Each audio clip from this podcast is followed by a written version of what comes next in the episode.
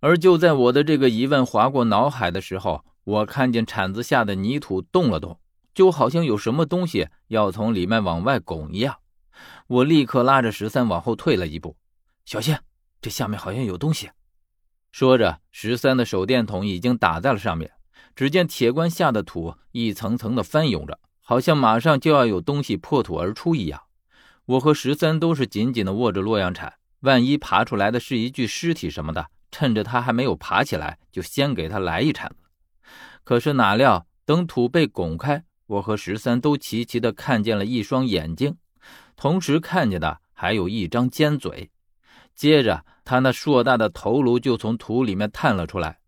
看到这个时候，我和十三都猛地倒吸了一口凉气，这竟然是一个老鼠头，他的身子还隐没在土中，但是单单从他那颗头，我就能估摸出他的身子应该有多大。比起一般的老鼠，它可以说大的实在是太多了。那颗头颅简直有一颗人头那么大。我见十三猛地往后退一步，然后说：“我的乖乖，这老鼠成精了，这么大一个！”说实话。我也吓得不轻。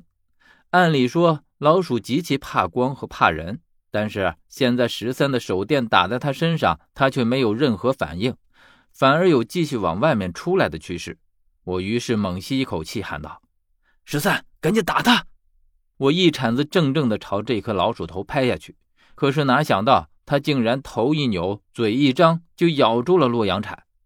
我何时见过如此凶悍的老鼠？但是我却没有松手。因为一旦松手了，就说明我已经没有了武器，还拿什么和他搏斗？十三见老鼠咬住了我的洛阳铲，于是也毫不留情的就一铲子朝他拍了下去。我只听见一声很清晰的闷响，我听着都替他疼。果真，他发出了一声尖锐的叫声，声音听起来煞是难听。而十三这一铲子估计用力也不小，只见当即他的头就流了血，而我也感到他咬着铲子的力道一松。我于是得了手，毫不留情的又给他一铲子。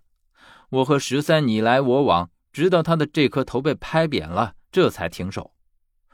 这么大的一只老鼠，要是给他爬出来了，保不准要如何难对付呢？然后我听见十三说：“何远，他从底下爬出来，我们该不会是挖到了老鼠窝吧？”哎呀，你别乌鸦嘴，你嫌麻烦不够啊！可是还没等我把这句话说完。我猛地听到身后果真又传来了一声老鼠的叫声，我顿时心底猛地一凉，然后转过头去，只见昏暗中同样大小的一只老鼠出现在倒塌的梨树边上，发出咯吱咯吱的声音。起初我以为是它在磨牙，可是直到看清了它身边的东西时，才意识到它竟然在啃食那个老妇的尸体。十三见了更加不得了，他再次惊呼出：“我靠！”不得了了，这个老鼠真成精了，都吃尸体了。这里的老鼠吃尸体也没什么大不了的，这里除了尸体本就没有食物，吃尸体那也是自然而然的了。只怕它们能长这么大个，也是因为啃食了尸体的缘故。只是这么大的一只老鼠，该如何对付呢？倒不是我们怕它，但是一想到要和一只老鼠肉搏，而且，特别是想到你会和它抱成一团，我就觉得浑身恶寒。这种感觉可是比和一具尸体抱在一起还要惊悚一万倍啊！我于是问十三：“你有什么好办法对付他吗？”哎呀，原来以为下面只会遇见尸体，只带了一些驱散尸体的东西，早知道带一把枪下来了。十三的意思不言而喻，我们只有短兵器。而且对付尸体的糯米、黑驴蹄子之类的东西，对他根本就不起作用。而且说不准他们还非常喜欢这东西。估计他们在下面待了一辈子都没吃过糯米，并且就刚刚的那个老鼠的凶悍劲儿来看，这可不是我们形容的胆小如鼠的老鼠。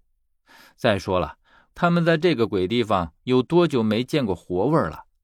估计我和十三在他们眼里早已经变成了香喷喷的美味了。可偏偏这时候，还恶心的传来一句：“哼，听说老鼠肉挺好吃的，可惜我们带足了粮食，否则说不准还真拿它们来充饥呢。”任何危急的情形都打不散十三吊儿郎当的本性，这是我最直观的感受。他说完，则是自己哈哈一笑：“哈哈哈我看你这么紧张，调节一下气氛而已。”可偏偏不巧的是，棺材底下又有同样的声音发出来。我转头一看，更是叫苦不迭，然后朝十三说道：“我靠，真被你说中了！我们挖到老鼠窝了，而且还是超级老鼠窝。”十三则望了我一眼，揶揄我道：“何源，我真是信了你了。这下面果真有让我们意想不到的东西。”